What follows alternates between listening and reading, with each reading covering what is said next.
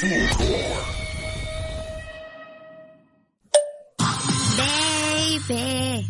vamos a votar por pensiones dignas y la salud.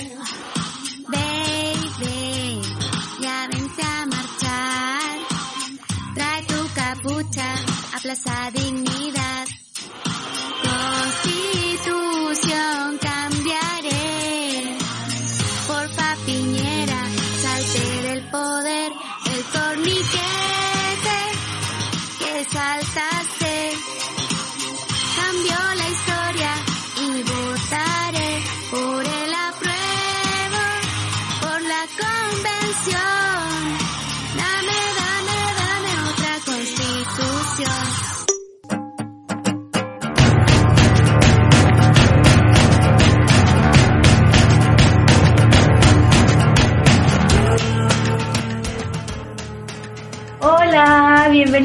Todos a un capítulo nuevo de su podcast favorito, El que miráis, en un día maravilloso, soleado. Hoy estoy muy, muy buena, bien acompañada de mi amiga Peña. ¿Cómo estáis?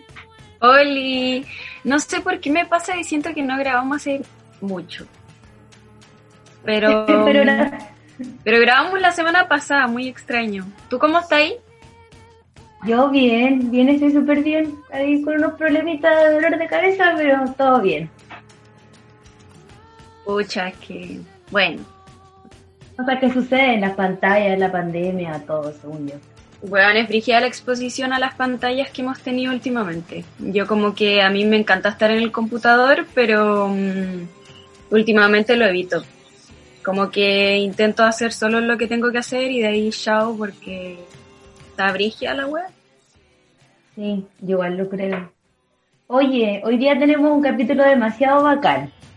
Sí, hoy día tenemos una invitada que es muy seca, nosotras admiramos mucho, es de nuestra misma casa radial y mm, eh, bueno, es historiadora, feminista y hoy día viene a hablarnos un poco de su trabajo y sobre un libro en especial. Eh, está con nosotras hoy día eh, Jimena Vial. Hola, ¿qué tal? Muchas gracias por invitarme a su espacio maravilloso. eh, y, y eso, muy bacán. Estoy muy agradecida de estar acá. Gracias a ti Historia por aceptar la invitación. Sí, Historia Adicta en Instagram, para que la busquen. Sí, ese es mi, mi alter ego, o historia adicta. Ahora ya me refiero a mí misma como historia adicta. Es un muy buen nombre. Tengo que aceptar que me, que me inspiré en, en, en- yo creo que me inspiré un poco en Santiago Adicto sin darme cuenta, aunque no, mi cuenta no se parece nada a la de él, pero tengo que aceptar que seguramente mi inconsciente por ahí me tiró. Yo creo que igual define muy bien como más que la labor, como la idea o como lo que igual se ve, como que es como que es parte de ti, en verdad, es muy constante la historia en ti. Sí, sí. Eh, como que cuando estaba pensando en un nombre, cuando lo hice, también como que tenía muy grabado en la cabeza una expresión en inglés que es bookaholic, pero que es como alcohólica de los libros, pero no tenía una traducción al español y como que la palabra alcohólica tampoco quería que estuviera en mi Instagram porque no era como, no sé, no me parecía como para todo público. Eh, y, y también como el estigma del alcoholismo, etcétera, como que no era la idea. Así que, pero ahí encontré historia adicta, así que bacán. También me encanta el nombre. Está muy bueno, además como que es como una estudiosa de la historia, siento que se entiende así de una, así que bacán. Eh, la Jime también hace un podcast que se llama Historia Adicta, para Sí. que lo busquen. También aquí en esta, en esta misma, aquí en Fulgor Lab, con, con una amiga mía que es periodista. Ahí como que tras la, eh, intentamos abstraer lo que hacía yo en el Instagram a, a un podcast. Oye, Jime, y mm, ya partiendo con el programa, queríamos preguntarte cómo nace el interés por la historia y el estudio por, por la historia. Eh, yo creo que desde como que mi experiencia así creciendo, no viví siempre acá en Chile, sino que me moví por hartos países, viví en El Salvador, después en Ecuador, después volví a Chile, después me volví a ir a Estados Unidos, después volví.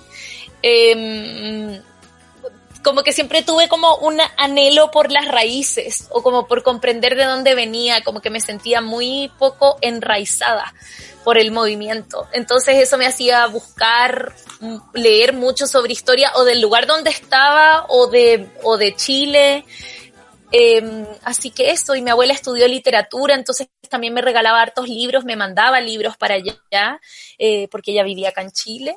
Entonces allí como que comencé con una conexión con la, con la literatura y con la historia, pero eso claro, fue de más chica, después de grande, como que el sistema me fue convenciendo de que había que ganar plata, de que no sé, ese tipo de cosas. Y terminé entrando a estudiar derecho a la católica y fue horrible, horrible. Duré un semestre.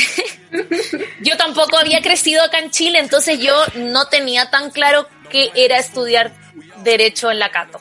¿Ya? Tal vez si hubiera entrado a derecho en otra universidad hubiera sido muy diferente.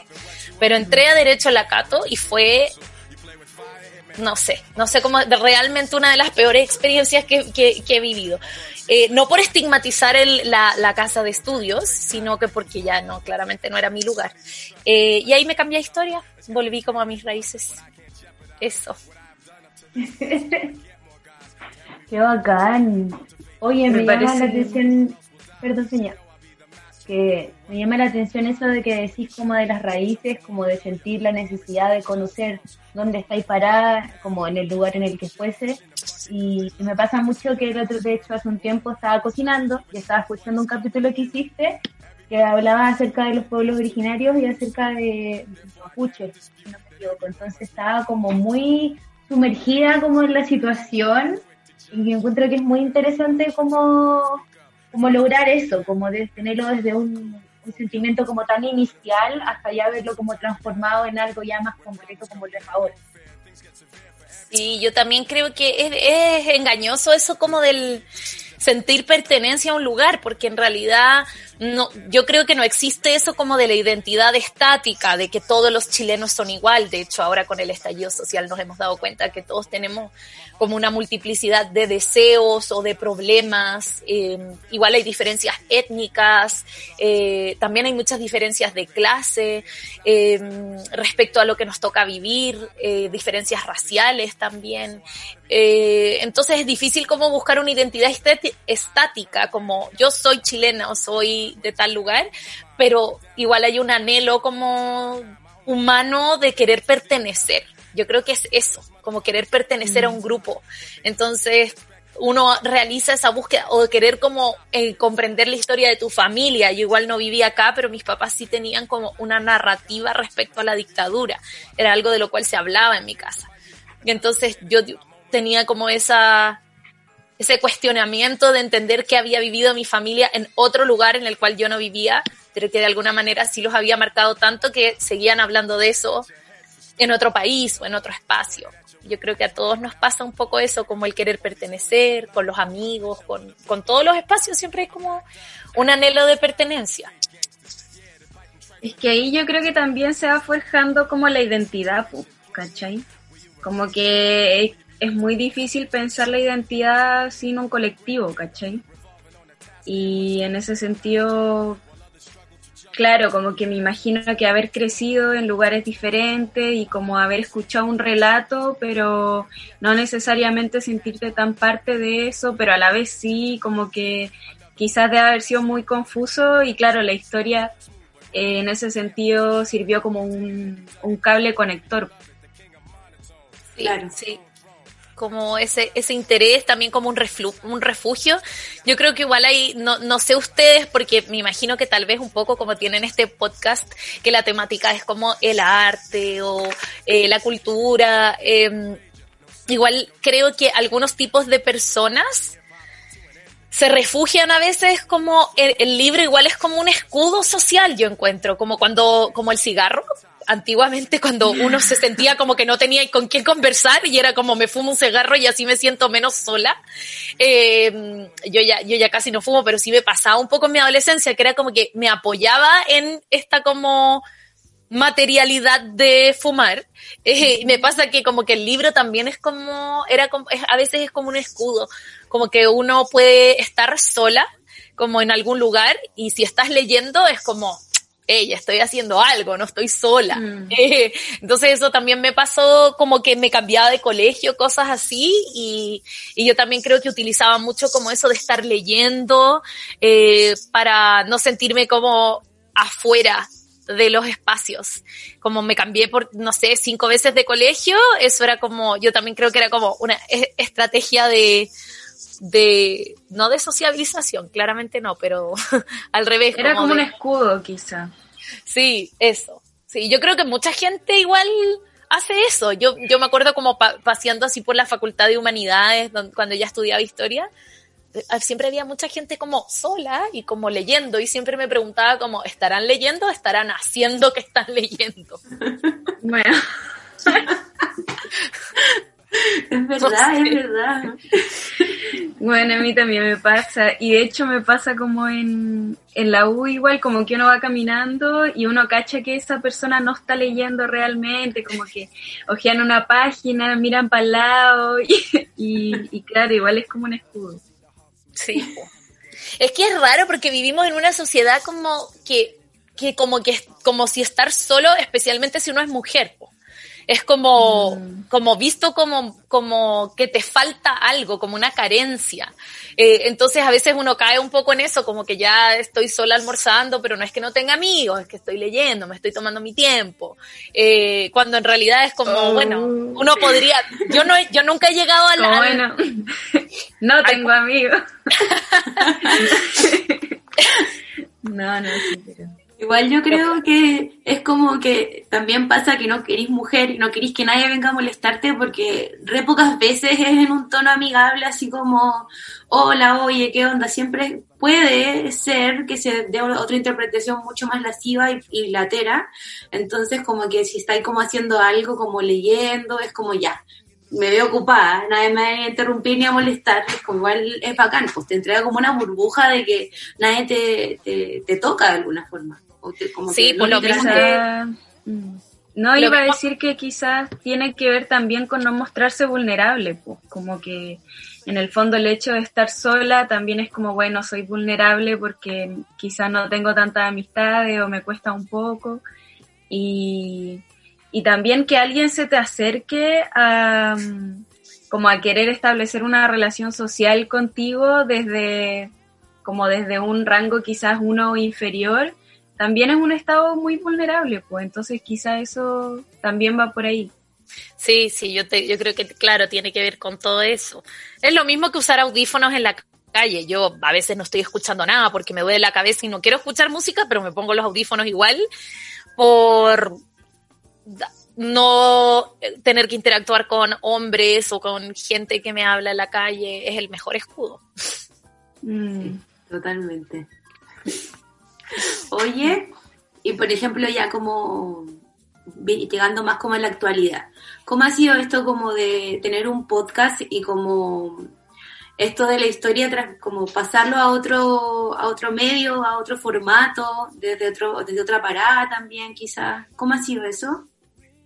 Eh, me, me, ha encantado porque siento que me ha liberado harto respecto a mis propios como parámetros que tenía de, del ejercicio de mi profesión, como que estaba muy limitada. Em, igual la academia no es un, o por lo menos desde mi perspectiva, no, no es un muy buen ambiente. Eh, hay como hartas rencillas o como es un ambiente pequeño igual acá en Chile, entonces no es como como un espacio tan seguro, o por lo menos no lo era para mí. Eh, sí, sí lo disfruto mucho, me gusta mucho hacer clases, pero me, me, me costaba un poco como esas exigencias del espacio y hacer esto, la verdad es que sí me ha dado como esa sensación de que hay más cosas, hay otras personas que se interesan por lo que yo hago, hay otras personas que hacen cosas muy interesantes y que no están en la academia y puedo compartir con ellas y podemos hacer cosas en conjunto como estamos haciendo ahora. Eh, y eso me, me, me alivió bastante. Pero obviamente también trajo sus críticas, porque me salgo de lo formal, eh, eh, a veces hasta los mismos alumnos de la U no les gusta Es como, es muy disonante. Es como, espérate, la profe es una, es una mujer inteligente, seria, con muchos estudios que me puede, que me puede enseñar algo o es una influencer. Y estoy usando la palabra influencer en, en, una manera, como cuando la gente la utiliza de manera despectiva. Eh, entonces ahí es como, me parece ingrato, pero creo que es muy eh, parte de la misoginia, que es como, nada, es, es una cosa más que no te permiten digamos, como ocupar un espacio. Es como te invisibilizan o como entre menos espacio ocupes mejor, entre menos creativa seas mejor. Eh, tienes que ser una de las dos cosas. A ver, elige. Si queríais ser esta mujer seria, intelectual, no sé qué, entonces no podía andar bailando reggaetón. O, ah, si, si, si te, te interesa tanto tu profesión, entonces no podéis ser mamá. Como, todo el tiempo es como jugando con esta dicotomía que, que, que yo sí, que, a mí me parece muy misógena, porque nadie espera que, como nadie, se me ocurren mil ejemplos de hombres que están en Instagram, pero no los quiero decir porque qué mala onda, ¿verdad? Pero no los cuestionan mucho menos. Mm, claro. Pero igual eh, es que extraño que lo planteen así, considerando que yo creo que son muy educativos tus podcasts como de una forma demasiado amigable en el sentido de que uno se siente como, como conectado con lo que tú estás diciendo. O sea, al final es un fuerte también, pues, como que siento que no, no es como un lugar en el que como que te caigáis, ¿cachai? Y es como un fuerte también dentro del trabajo porque justamente por eso, por demostrar que una mujer puede ser integral, ¿cachai? Que puede hacer diferentes cosas y que puede vivir su vida con amor al conocimiento y difundiéndolo de formas distintas a, las tradicionales que podría ser la academia y así, porque también está como esta idea, lo que decía y tú como de, bueno, soy académica, entonces soy una mujer seria, rígida, pero resulta que no, pues, ¿cachai? Y al final también eso tiene mucho de misoginia. Sí. Sí, también, pero en realidad mm, esto es como muy excepcional, porque, bueno, primero porque me imagino que si, que si fuera mucho ese comentario tampoco me llega, no me lo van a decir a la cara. Pero por eso, yo creo que es la mayoría, sí he tenido una muy buena recepción, eh, sí, de vez en cuando, a veces en, en, el espacio de lo académico, algunas personas lo cuestionan, pero han sido los menos, obviamente, y en general son hombres. eh, pero, pero sí creo que eh, también pasa de que la academia es, es puro poder. Po. Es como el, la frase esa del conocimiento es poder, es real. Y cuando uno comienza a democratizar el conocimiento, cuando uno lo comienza a difundir, cuando uno empieza a decir, oigan, leer no es la única manera de aprender, porque hay gente, o sea, la neurodiversidad es un hecho, ¿verdad? Como que no todo el mundo le gusta leer, no todo el mundo es bueno para las matemáticas. Hay millones de formas de aprender y cuando uno comienza como a, a liberar la información, tal vez, como que incomoda. La gente se asusta un poco, como que yo siento que hay personas que como que, bueno, también está esa cosa un poco como egocéntrica del conocimiento, como de yo tengo el conocimiento y como que no lo entrego, no lo paso porque me da miedo que el otro se, se como que sepa lo que yo sé, porque me da miedo que sea más que yo, eventualmente, como también hay un poco de eso ahí. Sí, bueno, en esta sociedad igual es como ingrata en ese sentido, como que es muy competitiva y, finalmente es un poco difícil salirse de eso. Uno puede, es como, a mí a veces siento que esos Instagrams de autocuidado dan más ansiedad de lo que la quitan, porque son tanta como las, las, los parámetros como de, de sensaciones que uno debería aceptar de sí misma o no tener, eh, que son imposibles de alcanzar porque igual uno cae en eso de la competencia, eh, no sé, es complejo, como, como que son cosas que uno puede rechazar, pero efectivamente existen y es como un poco difícil salirse, salirse de ahí. A mí me pasaba como con esta conversación de, de, no me, no me acuerdo el nombre, pero la chica, la carabinera que murió, o sea, que murió, que la asesinaron, eh, había como un, todo el mundo estaba hablando como de sororidad y si es que soy sorora o no soy sorora. Me parecía que era como una conversación a veces muy ficticia, porque en realidad como que qué importa si quieres ser sorora o no con, con la persona que asesinaron, mm, igual asesinar y violar a una persona, o sea, como literal, como no importa si es como el per se ya está mal y como esta, estos parámetros de si alcanzamos o no la sororidad perfecta, eh, a veces también me parecen ficticios porque por más de que queramos ser sororas, es algo muy difícil de alcanzar, porque hemos sido criadas para la competencia, para sentirnos enemigas. Entonces es como un trabajo muy delicado, muy lento. Eh, y que obviamente ojalá lo alcancemos, pero es como lento. Mm. Igual yo creo que se espera, se espera que seamos como las mujeres perfectas, en todo ámbito. Siempre se está esperando eso, que hagamos todo correctamente, que seamos las mejores feministas y, o, o la mejor amiga, o la mejor hermana, o el mejor ejemplo, y es como que por eso también es complicado, eh, el camino es complicado cuando uno quiere empezar a tomar estos espacios como de comunicaciones y de difusión, dejando de lado una hueá tan patriarcal como la academia, como que salen al tiro como los pies, como hacerte zancadillas. Sí, y igual uno, a mí a veces me da como risa, así como esas frases medias prefabricadas cuando dicen como, ay, ya, no se puede decir nada porque todo el mundo te funa, eh, que, que, lo dicen por muchos los hombres y yo digo como, eso supieran lo que es vivir en el cuerpo de una mujer. Pues yo nací temiendo la funa, como todas las mujeres vivimos en el constante, o sea, la funa no es algo nuevo para nosotros. ¿A cuántas de nosotras nos han funado en el colegio? La puta, la suelta, eh, la, la beata, la, la, la, la nerd, la perna, o sea, o, o digamos, la virgen o la puta, siempre. O sea, es una funa constante.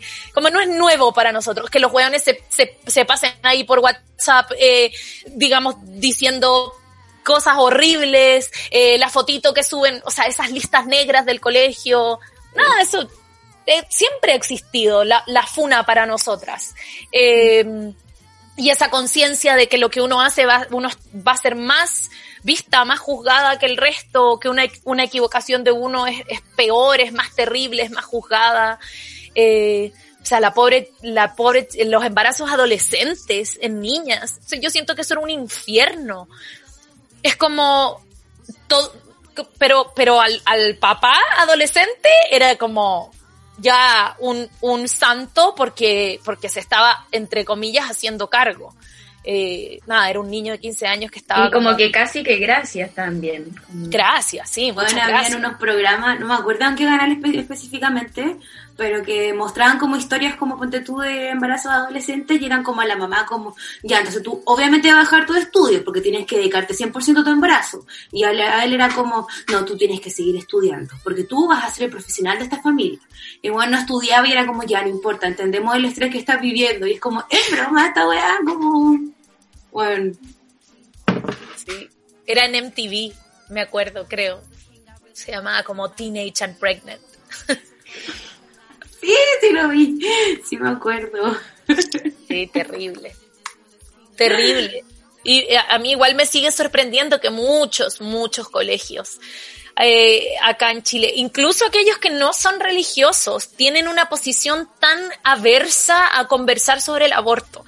Y aquí ni siquiera estoy proponiendo que el aborto, o sea, obviamente que la anticoncepción es el camino. O sea, ¿qué mujer quiere abortar? Aparte es un procedimiento quirúrgico, o sea, no, gracias, ¿verdad?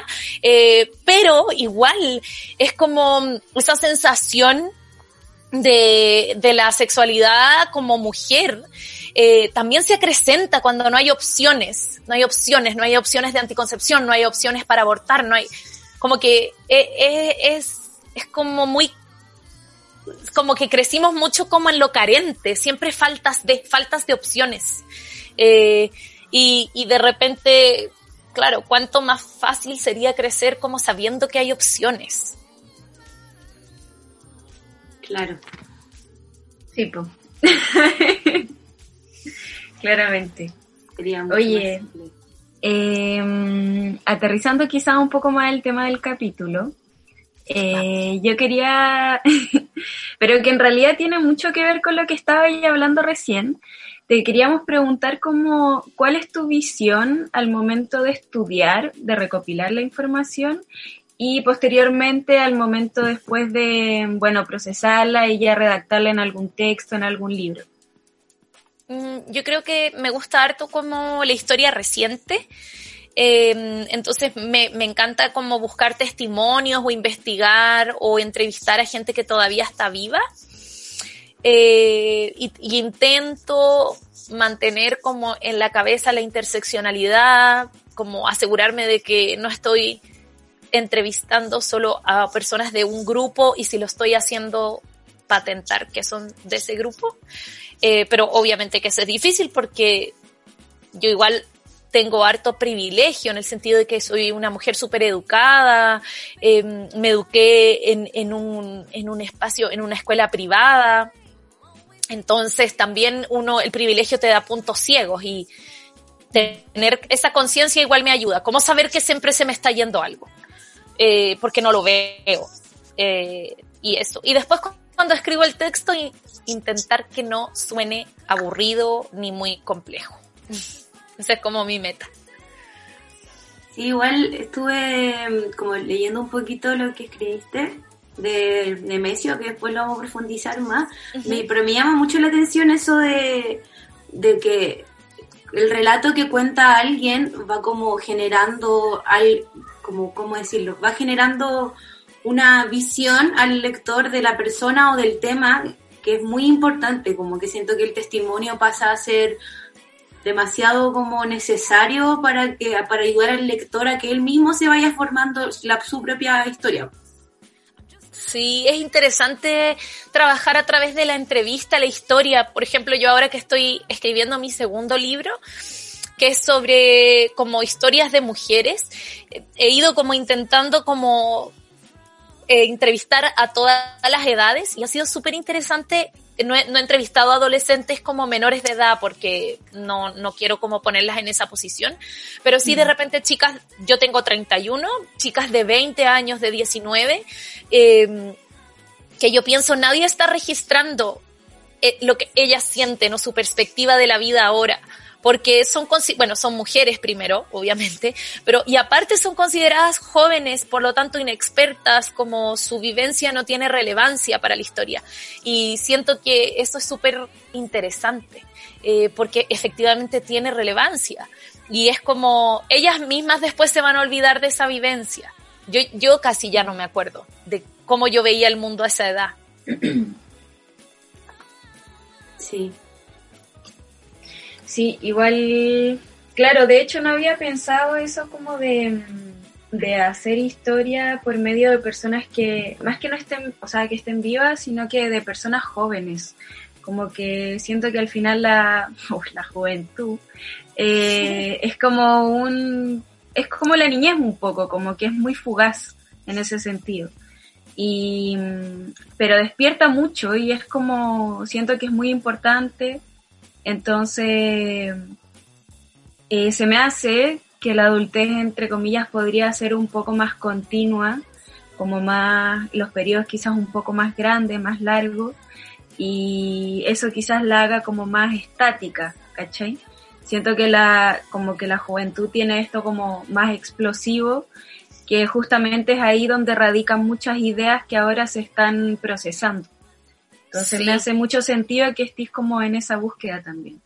Sí, ahora que estáis diciendo eso, no sé, se, se, que hiciste como el vínculo de la juventud y después con la adultez, mm, pienso, seguramente alguien lo hizo, pero yo nunca he leído al respecto. Lo interesante que hubiera sido entrevistar a los chicos de la Revolución Pingüina el 2006, cuando tenían 16, 17 años, qué estaban pensando, cuáles eran sus anhelos, cómo creían que eso se iba a desarrollar, porque ahora, bueno, esos chicos tienen 30, tienen mi edad, eh, y muchos de ellos ahora están en el Congreso, son parte del sistema, eh, por más eh, antisistémico que pueda ser su discurso del Frente Amplio, eh, o sea, eso es un relato nomás, porque son parte del sistema. No, no, no, no lo digo como algo negativo, solo que su su relato, es, su discurso es un discurso, porque están sentados en el Congreso. Y puede ser muy positivo, porque tal vez desde la institución se hacen los cambios, no tengo idea. Pero, pero yo, yo seguramente me imagino que ellos a los 16 años no esperaban estar ahí. Entonces, cómo hicieron esa transición, no sé. Me parece muy interesante como la entrevista, como retratar como la persona humana o la, la, perspectiva del, del, del, ser humano, más que esta historia tan institucional como Diego Portales. Eh, mm. Creo que como que en la intimidad eh, suceden cosas muy, muy interesantes para la historia. Y yo creo que ahora en pandemia eso se ha notado un montón, como lo que se cuece en la intimidad, como que tu casa puede ser un lugar seguro, pero también puede ser un infierno, ya sea por violencia o ya sea por la salud mental. Porque qué débil es nuestra salud mental que, que uno se quiebra por estar solo o al revés, ahora que podemos volver a salir, uno ya no quiere salir. Eh, es como, no sé, la intimidad es, es amenazante e interesante. Entonces me, me, me gusta mucho retratarla. Yo creo que eso, eso como hace, como que a mí me pasa, que eso van, haciendo como los relatos cuando, por ejemplo, yo los leo, es como que siento que también tienes la, te permites como identificarte en ciertas cosas de ciertas personas, pasan eh, a hacer cosas mucho más cercanas también y no son como tan lejanas como tú le decías, como la historia de Diego Portales andando en su caballo, como como que lo de ahora es algo concreto que está sucediendo mientras nosotras estamos conversando, ¿cachai? Mientras nosotras hacemos nuestra vida. Y también es interesante saber qué sucede con las personas del lado. Sí, y, y, así el libro de Nemesio igual es interesante porque muchas de las entrevistas desde lo personal hablan de periodos históricos súper importantes, hablan mucho de la creación de la campaña del no, eh, desde lo personal, lo relatan de lo que del afiche que ellos hicieron, de quienes ellos se recuerdan con quienes se juntaron. Eh, pero igual es interesante, o sea, por ejemplo, la campaña del no se hizo en una galería de arte enana, eh, de una, una, una galerista que ya está muerta, pero, y ahí se juntaban en ese café. Ahora uno tal vez mira para atrás y, y lo ve como algo mucho más épico, como que tal mm. vez uno pensó que esto era un montón de gente haciendo la campaña del no. En realidad eran como 10 amigos. eh, entonces es como interesante porque ahora también nos, vinculamos hacia nosotras, ¿verdad? Como nosotras estamos intentando hacer una campaña para el apruebo y no, te, no, no somos muy épicas en realidad, lo estamos haciendo como desde la casa. eh, como con lo que hay, porque no, no, no tenemos como el financiamiento ni nada para hacer como una campaña como uno se imaginaría que son las campañas. Claro. Oye, en ese, mm, yo quería, en ese sentido yo creo que como que el paso del tiempo hace de repente que las cosas se romanticen un poco. Y, mm, y nada, como que me llama mucho la atención como esto de hacer historia por medio de relatos, que en realidad quizás como que todo es un relato, pero en el fondo cómo cambiamos el relato por medio de relatos y creo que el feminismo también tiene que ver mucho ahí, como eh, hay una historia zanjada por hombres y de a poco el feminismo ha ido como distintas autoras, yo siento que han ido como redescubriendo y resignificando eh, otras figuras y otras cosas. Y, y eso encuentro muy interesante como la forma de armar el relato colectivo por medio de como de la intimidad, de la intimidad de las personas y como de las vivencias eh, personales. Es que yo creo que lo que tú decís es muy cierto, porque dado que las mujeres no hemos sido no hemos sido permitidas en la vida pública, eso no significa que no hayamos estado. Hay grandes mujeres que participaron de la vida pública, pero son pocas. Eh, entonces, nuestro registro es, es siempre en el diario de vida, en la cocina. Eh, y cuando hablo de la cocina, estoy me estoy reapropiando del significado de la cocina. ¿ya? Eh, con mi poder en la cocina, no, no que alguien me mande a la cocina, ¿verdad? Pero es como ahí donde está la información, como de las abuelas, de las bisabuelas, es como su sabiduría o, o las cosas que, que, ellas estaban haciendo o cómo estaban transformando o estaban viviendo el devenir histórico no eran lo público. Entonces tal vez ahora para encontrar lo que hicieron tenemos que ir a lo privado para investigarlo, para descubrirlo, porque no están en el Archivo Nacional. Claro. Ay, me gustó cómo terminamos hablando de esto, como del feminismo, no sé, me encanta. Oigan, les tinca si nos vamos a una pausa y luego volvemos a hablar del libro, ¿les parece? Ya, bacán. Entonces nos vamos con una canción que la Jim me propuso, que no puedo pronunciarla, pero todo bien.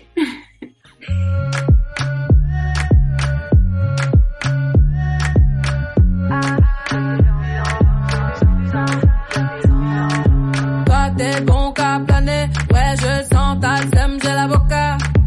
Entre nous y'a un fossé, toi t'es bon qu'à faire la mala. Bébé, bébé du sale, allo, allo, allo. Dollars, bébé bébé du sale, allo, allo, allo. Million dollars, bébé tu ça. J'suis gang, oh game, boy ne joue pas bang, bang, bang. J'suis gang, oh game, boy ne joue pas bang, bang, bang. Bla bla bla bla pouki. Ferme la porte à la pouki dans le side. Bla bla bla bla. Ferme la porte à la pouki dans le side.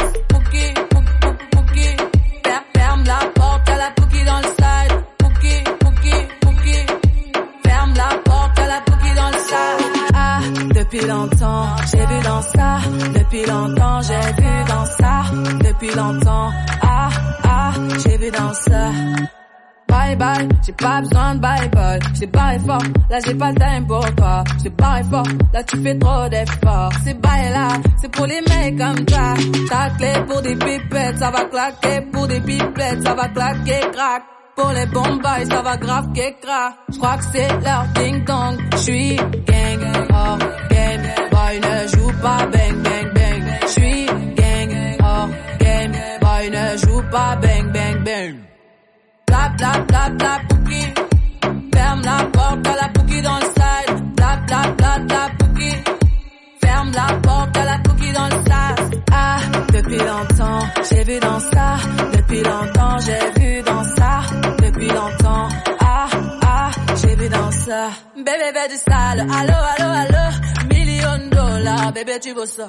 Bébé, bébé du sale. Allo, allo, allo. Million dollars, bébé, tu veux ça. Oh, c'est chaud là, oh. Oh, c'est chaud là. Oh, c'est chaud là, oh. Oh, c'est chaud. Ah, depuis longtemps, j'ai vu dans ça. Depuis longtemps, j'ai vu dans ça. Depuis longtemps, ah, ah, j'ai vu dans ça. Depuis longtemps, j'ai vu dans ça. Depuis longtemps, j'ai vu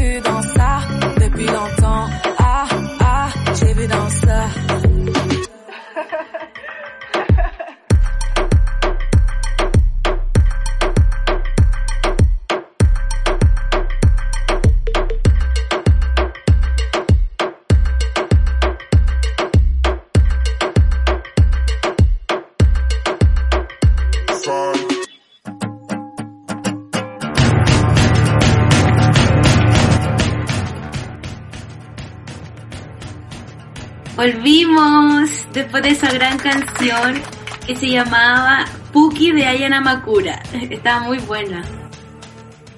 Sí, esta es la segunda vez que hacemos esta entrada porque Gracias la por primera no se grabó. Oh, gracias. Me sentí demasiado rígida.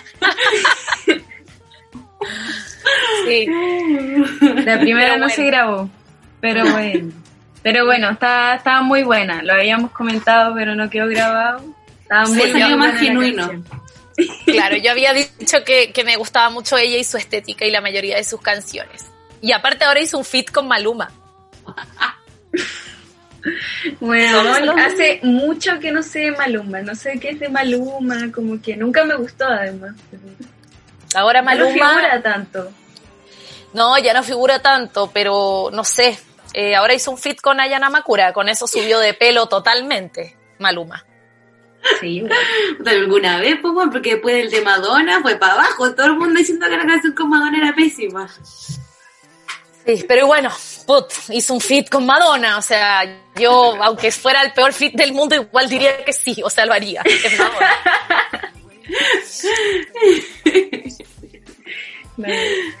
Eh, oye, esta segunda parte del programa vamos a hablar de Nemesio Antunes y de un libro que escribió la Jiménez sobre Nemesio Antunes, que se, ¿cómo se llama tu libro, Jiménez?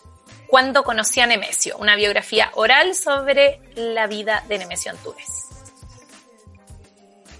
Yo creo que igual sería Wow. importante como para las personas que nos están escuchando y que quizás no saben quién es Nemesio Antunes, quizás con como hacer un pequeño contexto, quizás contar un poquito más acerca de él, muy, muy breve.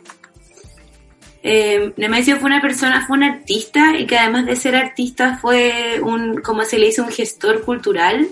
De hecho, le, vi que le decían un agente cultural, porque como que activó muchas como como museos, como talleres, tuvo muchos eh, como cargos importantes, siempre dedicados como a dejar que el arte como dejase de ser solo artesanía, sino ya fuese más como el estudio del arte.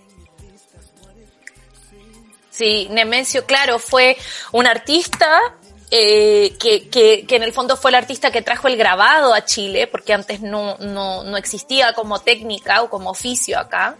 Eh, y también fue un gran comunicador del arte. Fue dos veces eh, director del, del Bellas Artes, una vez director del, del Museo de Arte Contemporáneo.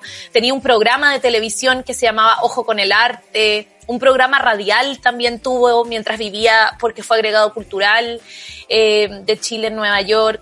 No sé, su trabajo me parece bien, eh, como muy inspirador, eh, porque en el fondo él hacía lo que nosotras estamos tratando de hacer. Sí.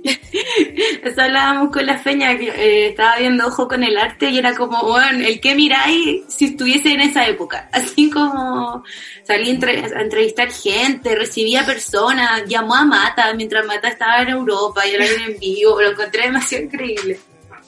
Sí, sí, la verdad es que era, o sea, fue, porque ya murió, eh, yo creo que uno de los grandes personajes del siglo XX eh, y, y recién viene a ser como reconocido, no, no es un personaje, no es como Mata, Mata todo el mundo lo conoce, pero eran muy amigos eh, y incluso cuando Mata se ganó el Premio Nacional de Arte, la otra persona nominada era Nemesio Antunes.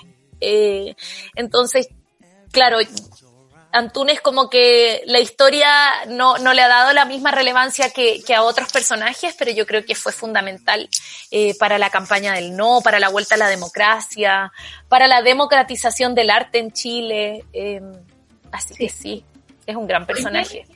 Y yendo un poquito más atrás, eh, ¿cómo nace este interés como por el arte? Como de dónde viene y por qué elegir, bueno, por qué elegir a ese artista y por qué elegir un artista como un foco para historiar. No sé si- Eh, sí, bueno, el arte, porque la- mi familia es como, en mi familia hay, hay va- hay varios artistas, eh, músicos, y mi mamá es grabadora.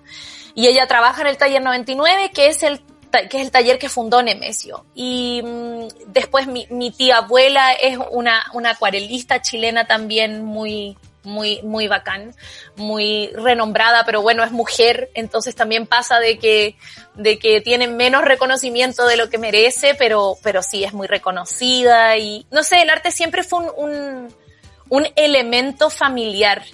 Eh, y, y entonces por ahí eh, la historia, a mí la historia del arte me, aburría un poco, Eh, pero cuando mi mamá me contaba las, las relaciones que tenían los artistas con, como con la historia política o con la historia social, como me explicaba cómo habían sido estos personajes humanamente, cuando me hablaba de Van Gogh, o mi mamá siempre me estaba, me mostraba libros de Dalí, eh, y, y como que me trataba de, contar su personalidad y por qué pintaba como esos relojes derretidos, eh, me hablaba harto de la Frida Kahlo, ahí me interesaba, pero en la universidad como la historia del arte así como no, no, no, me, no me atrajo mucho porque era como muy canónica. Eh, entonces por ahí y después el personaje de Nemesio porque para mi mamá era fue un, un referente eh, toda la vida por el tema del grabado, entonces siempre escuchando de él, escuchando de él.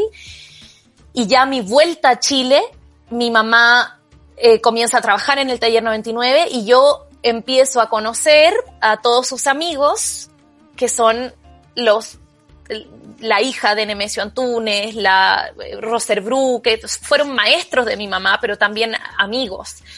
Y entonces, eh, en los carretes de, mis papás, empiezo a escuchar como estos cuentos y estas historias y, me da como pena, eh, pena que nadie esté registrando eso. La, hoy día he usado mucho la palabra ingrata, estoy como, estoy, con, estoy de bajón, pero voy a usar un sinónimo, injusta, la vida es muy injusta con los artistas porque, chuta, o sea, se la pasan regalando su obra, eh, no, están todo el día trabajando gratis, y cuando digo trabajando gratis, no solo como la obra, o sea, mi, mi, mis tíos, o sea, los, amigos de mi mamá, mi mamá, eh, son de que hacen sesiones de grabado libre en el parque forestal y instalan prensas y están todo el día enseñándole a gente que pasa por la calle a imprimir con materiales que ellos pagan y con cosas todo el día. Eh, y me, me, parece hermoso, pero también tan injusto, porque eh, en un sistema que las cosas se valorizan con la plata, nadie les paga. Entonces es como un insulto me parece como un insulto. Y ahí nació mi idea de hacer el libro. Oye, igual es como lo que hacen como tus tíos y como las personas que como que acabáis de mencionar. Igual hablo un poco de lo que hacía Nemesio, como eso de democratizar un poco el arte, como de traerlo más hacia la gente, hacia la calle también. Es como, es súper importante dejar de que esté como en un museo, en un libro, en una web que no podéis como sentir ni experimentar con tu cuerpo. Como que es muy distinto cuando la, la experiencia pasa a ser real y tú misma la estás ejerciendo. Sí, sí, yo creo que ese es como su gran legado. La, gente que lo conoció, la gente que trabaja como cerca de las, de las cosas que, que él hizo, eh, tiene como ese, ese, ese sesgo. El taller 99 es un, un, taller de arte colectivo que todavía funciona como colectivo. Eso hoy día es como excepcional igual. Eh, no hay como un jefe. Eh, y obvio que es difícil porque no, no es fácil organizarse así, pero, pero es, es muy lindo y es muy relevante, eh, yo creo, para la historia de Latinoamérica, no solo de Chile. Mm, sí, bueno, como que Nemesio Antunes era muy movido, de hecho estuve leyendo y él dice como, bueno, o sea, esto es un trabajo y yo trabajo horario de dentista, como trabajo ocho horas diarias en arte, como pinto, grabo, eh, bueno, hizo mucha pega como de gestión cultural, pero en el fondo él siempre tuvo ese mm, como esa dinámica de estar moviéndose constantemente, de estar eh, buscando, de estar conociendo, de estar estableciendo relaciones con, con personas, porque él era, bueno, de lo que yo tengo claro, que era una persona que convocaba mucho y, y nada, como esta producción constante, creo que son cosas que sobresalen mucho de él, como rasgos como más como de disciplina también, y que bueno, sobresalen también de varios artistas, es como, es como un factor común de repente que tienen algunas personas. En ese sentido, ah ya, ¿tú querías decir algo? No, estaba diciendo sí, sí. Quería preguntarte como, porque seguramente tu mamá al estar vinculada con, al estar vinculada con el mundo del arte y todo eso, eh, si es que tú, con la información que ya tenías antes y luego de escribir el libro, de entrevistar a ciertas personas, ¿qué descubriste sobre Nemesio Antunes y como qué pudiste descubrir sobre la historia del arte chileno? Eh, a ver, descubrió un montón, la verdad. Primero me sorprendió la transversalidad del personaje, como tú bien lo dijiste, eh, porque me di cuenta yo, en el sentido de que yo me, me tuve, me desplacé por toda la ciudad. Sus amigos, las personas que yo entrevisté, no pertenecían a un solo barrio o a un solo grupo eh, eran muy diferentes entre sí. Eh, Ricardo Lagos no tiene nada en común con Mauricio Redoles. No, no tiene nada en común políticamente, ni en términos de clase, ni nada, nada. Eh, y, y, Nemesio era, era tal vez no amigo de Ricardo Lagos, pero tenía estaba relacionado a él políticamente, porque trabajó en su gobierno como director del Bellas Artes y, era amigo de Mauricio Redoles, muy amigo. Entonces, eso era muy, muy... sor- te habla de otro Chile. Eh, sí, te habla de otro Chile, de otra, de otra, de otro espacio, eh, y también te da como una esperanza, ¿verdad? De que se puede hacer comunidad donde eh, hay ciertas barreras que, que- se pueden romper. em, y que la transversalidad es muy importante. Eh, no podemos estar todo el día hablándole eh, a un grupo en particular. Eso, eso creo que es, que es bien importante. Lo mismo del feminismo, que a veces pasa mucho, es, es muy difícil. Eh, no sé, pues lo mismo de la carabinera, que yo decía como, bueno, decir yo no apoyo porque ella es carabinera, entonces no es mi compañera, me parecía que venía como desde el privilegio un poco, porque la verdad es que ser carabinera en Chile también tiene que ver con, con el ascenso social. Entonces, no, no, no está necesariamente relacionado con un, una línea política. No lo sé, no la conocía ella, pero también, digamos, como una visión en el fondo de, más realista de Chile, eh, de, que, de que no todos tienen la opción de habitar los espacios que, desean habitar. Hay, mujeres que no tienen esa opción. Y Nemesio era, era como muy transversal. Eh, ¿Y qué más me preguntaste? Se me olvidó. Divagué. Descubierto, o sea, descubierto. Ah, sí. Y, sobre, la- como su rol en la historia. y su rol como ya más específico del haber traído el grabado acá eh, y el, el haber abierto el museo a todo el mundo, como que él hizo un trabajo democrático bien explícito, eh, se paraba fuera del museo, abría las manos y decía, vengan, entren, entren. Eh, también en mi libro, por ejemplo, yo entrevisto al mayordomo del museo, que es como el montajista también. Eh, entonces él también tiene una perspectiva de trabajo eh, con Nemesio eh, que es bien interesante. Es como quién era él dentro del museo en el oficio. Que eso también me parece interesante, como uno endiosa a veces a los artistas o los como es un trabajo romántico y a veces no es tan romántico porque no hay plata, entonces ellos tienen que colgar sus cuadros, ellos son los que enmarcan y, y eso se nota mucho en el libro, como ese trabajo tan autogestionado eh, del arte y, la puesta en valor de, del arte chileno, que para él era tan importante, del paisaje chileno, de la creación, eh, qué sé yo, de, de, la greda de Quinchamalí, eh, Pomaire, incluso los volantines. Eh, él, él- él entrevista a un señor que hace volantines, que se llama El Volantinero, no me acuerdo el nombre de él, eh, en uno de sus capítulos de Ojo con el Arte, y ese señor todavía va al taller 99 si, cuando lo invitan eh, a hacer eventos donde enseña a hacer volantines. Entonces, eso es muy lindo, como el poner en valor eh, cosas que, que, que de repente uno no, no, no piensa como arte, pero obviamente que si me dicen hacer volantines es arte, digo, obviamente sí, solo que no se me ocurriría y a él se le ocurría. Entonces eso es, es muy lindo. Y mucha, mucha vivencia política también ahí entre los artistas y, y, y harta diferencia, eh, pero muy unidos por la vuelta a la democracia. Y eso también es interesante para el tiempo que estamos viviendo ahora, eh, porque podemos tener diferencias políticas nosotras tres, pero igual hay como un hilo conductor que nos une.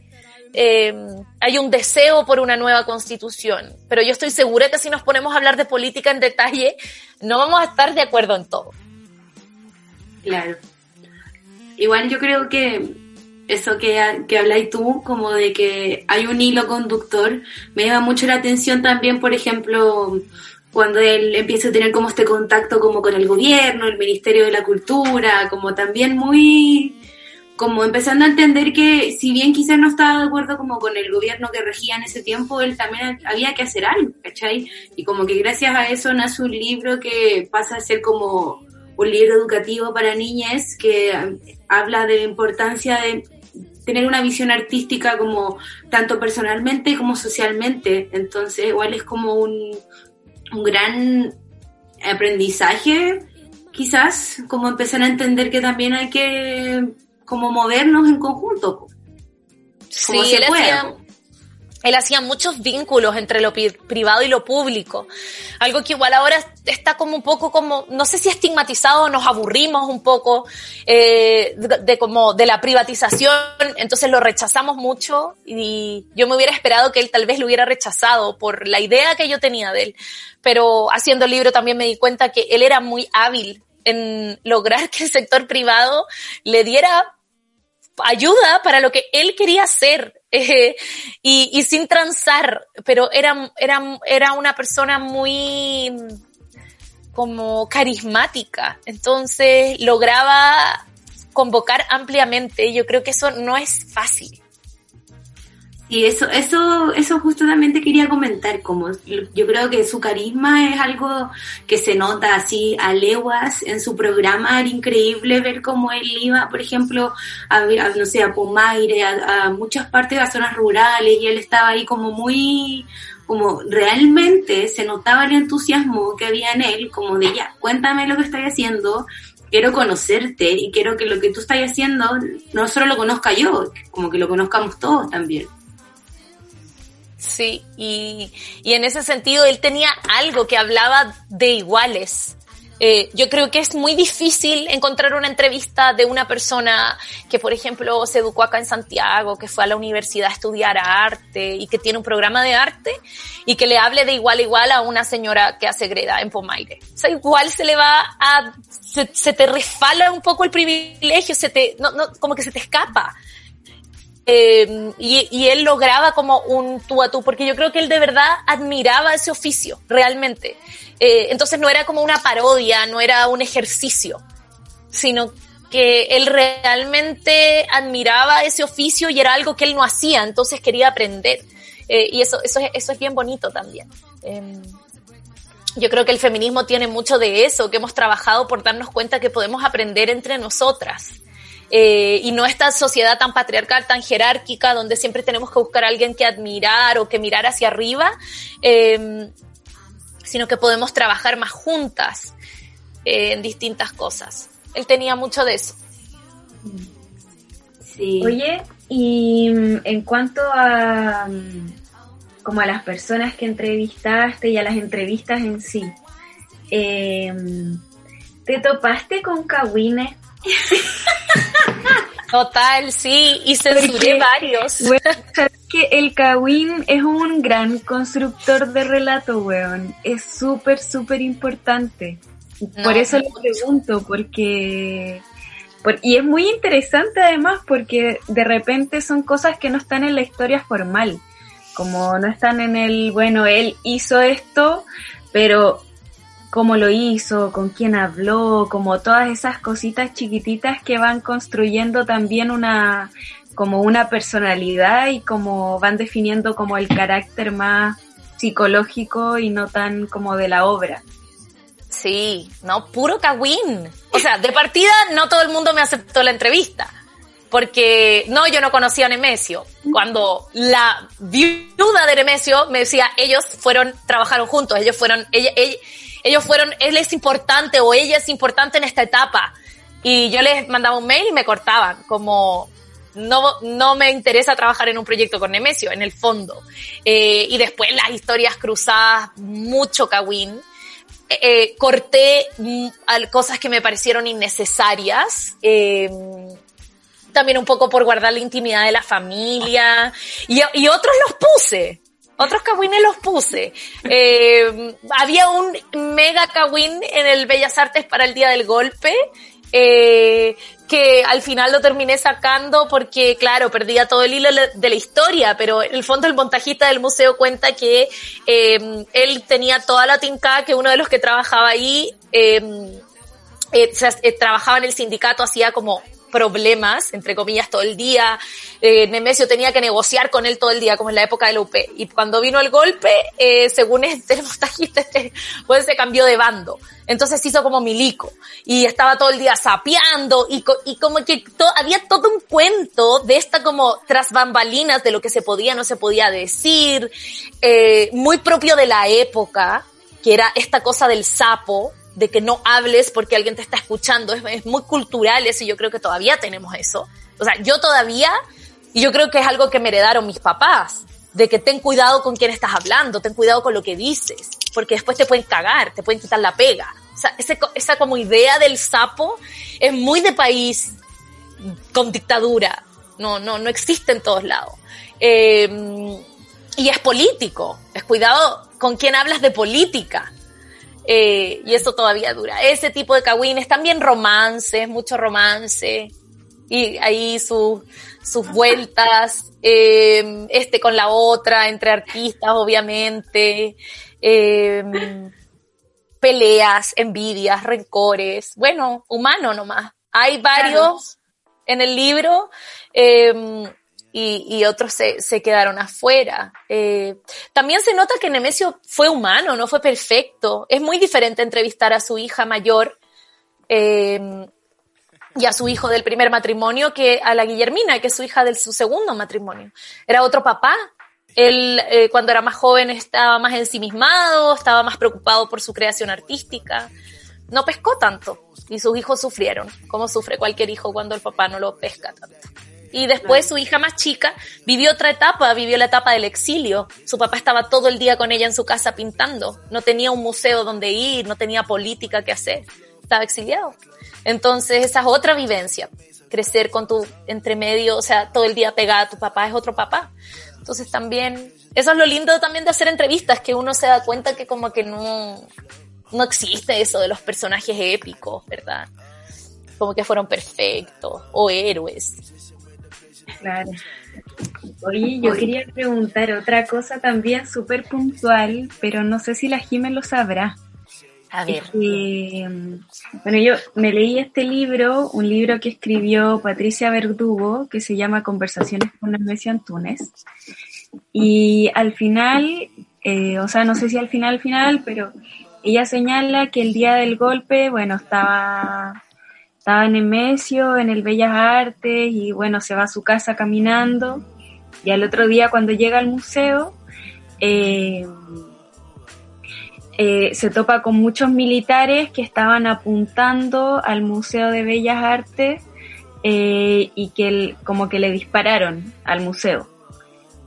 Eh, y luego él llega y conversa con el hueón a cargo y le dice que a estáis haciendo, acá hay arte, hay obras, hay pinturas, se, van a morir las pinturas y las baleáis, ¿cachai? Como, eh, y un, y el loco que estaba a cargo, el comandante, no sé cómo se dice, eh, le dijo que una señora le había dicho que habían hueones como refugiados en el museo. Sí, en el sótano, unos miristas. Claro, unos miristas. Y en Nemesio Antunes como que le dice, oye, no, pero sabéis que no es verdad y como que lo invita a pasar y, y le demuestra que no hay nadie y de ahí ya se van. Sí, eso es verdad. Real? Eh, sí, es real, es real, porque está corroborada por harta gente eh, y aparte se encontraron las balas. Lo que pasa es que el día anterior del golpe estaban eh, montando una exhibición que, había traído, que habían traído de México y a medida que avanzó la tarde empezaron a escuchar como en la radio que iba a pasar algo. Entonces Nemesio dijo, hay que, no hay que seguir montando, hay que reembalar y guardar. Entonces ellos estuvieron toda la tarde reembalando lo que ya habían montado.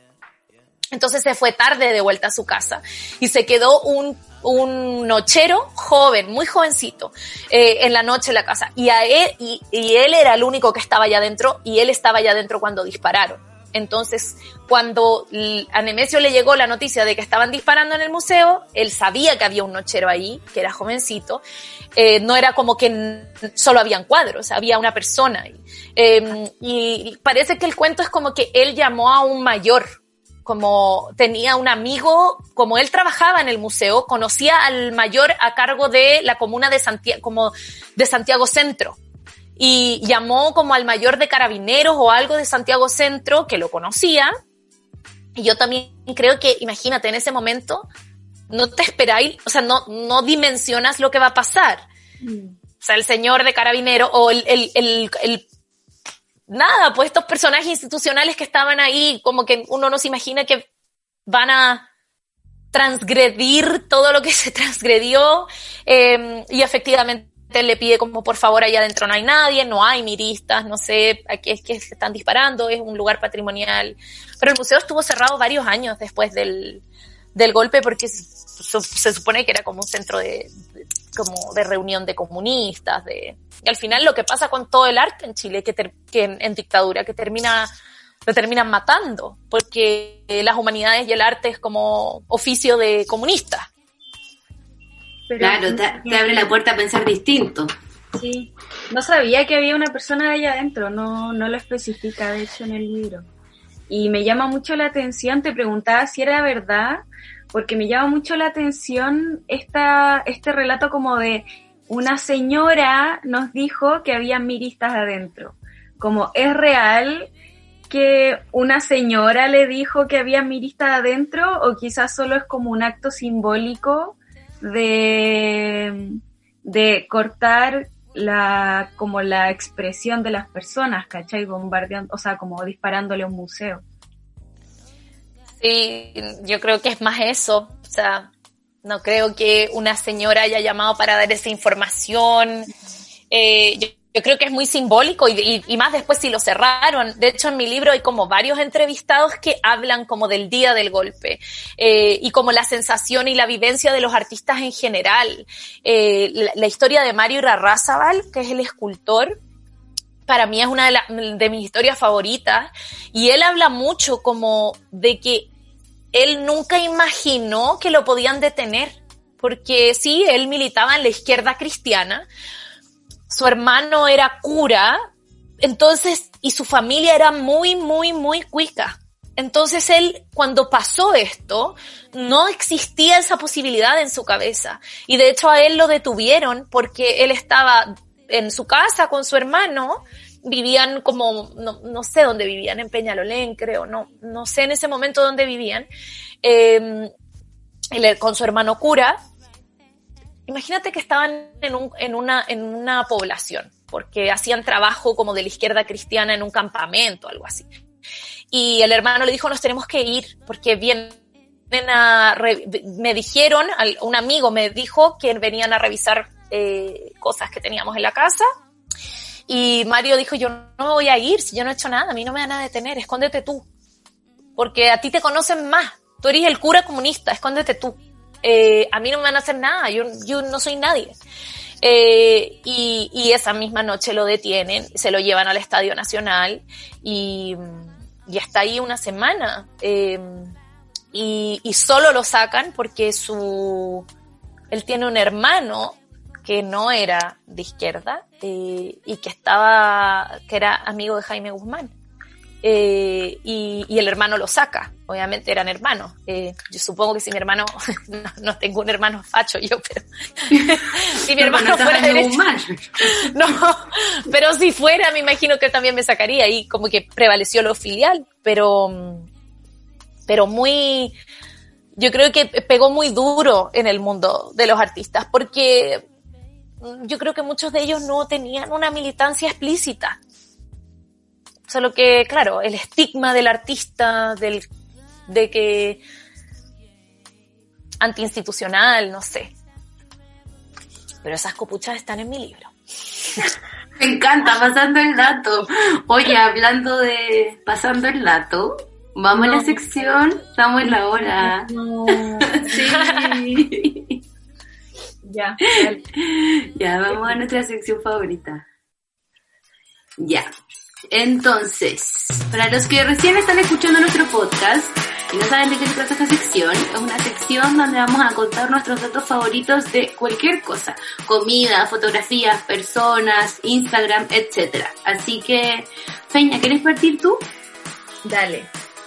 Eh, yo esta semana quiero recomendar un podcast que se llama eh, Danae y los 40 ladrones y después, entre paréntesis, de corazones.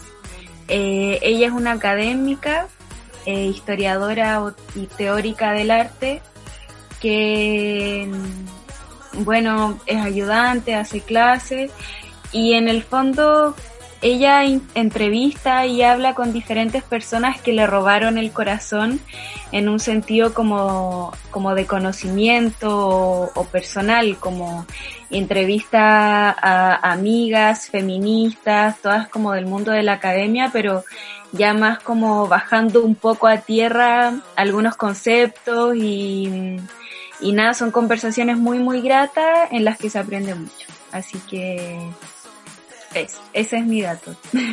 Hermoso, me tinca mucho. Jime, ¿tú qué tienes como para contarnos hoy día? Yo, eh, bueno, es que ahora justo hace unas semanas entrevisté a Jessica Guente, Guentemán, eh, que es una ceramista, eh, una mujer mapuche que vive eh, en Gorbea, y la entrevisté para mi segundo libro, entonces ahí la conocí, me pareció muy interesante, ella tiene un Instagram que se llama arroba Huentemanque, eh, y es, eh, ella aprendió su como oficio de ceramista en Italia, y como que lo ha resignificado con eh, simbolismo mapuche, y las cosas que hace me parecen muy lindas. Eh, y ella también hace mucho activismo eh, desde el arte, entonces está muy interesante para los tiempos que estamos viviendo. Y el otro es un arroba eminchili, eh, eminchilli, con doble L, que es un Instagram de eh, una señora italiana que cocina todo el día y vive en una casa hermosa en Italia. Y quiero ser ella. Entonces sígala. Me encanta. Yo les quiero recomendar que el sábado 29 eh, Ana Tijoux va a hacer un concierto. Lo va a estar transmitiendo Museo Violeta Parra por Instagram y por Facebook. Así que para que lo vean es gratis y también para que se apeguen el Instagram de Museo Violeta Parra que siempre se está sacando muy muy buenas eh, iniciativas, eventos, actividades. Así que para que lo vayan a ver. Así que eso. Muchas gracias, Jime, de verdad, por acompañarnos. Fue un gran capítulo, siento que aprendí mucho. En verdad, en serio, muchas gracias. No, gracias a ustedes. Lo pasé muy, muy bien, de verdad. Muchas gracias. Qué bueno, sí. Y... Bueno, hablamos poco de Nemesión Túnez, pero es que, bueno, yo creo que nos embalamos con otras cosas, pero mm, nada, muy, muy buen capítulo. Me dan como ganas de seguir conversando, pero no se puede porque esto dura como una hora nomás. Así que, pero bueno, ojalá igual siempre invitarles a que investiguen sobre Nemesión Túnez. Eh, ojalá que investiguen, métanse a la página de Historia Dicta, vean el trabajo que ha hecho la Jime, súper bueno. Y nada, muchas gracias por venir y gracias por escuchar. Chao.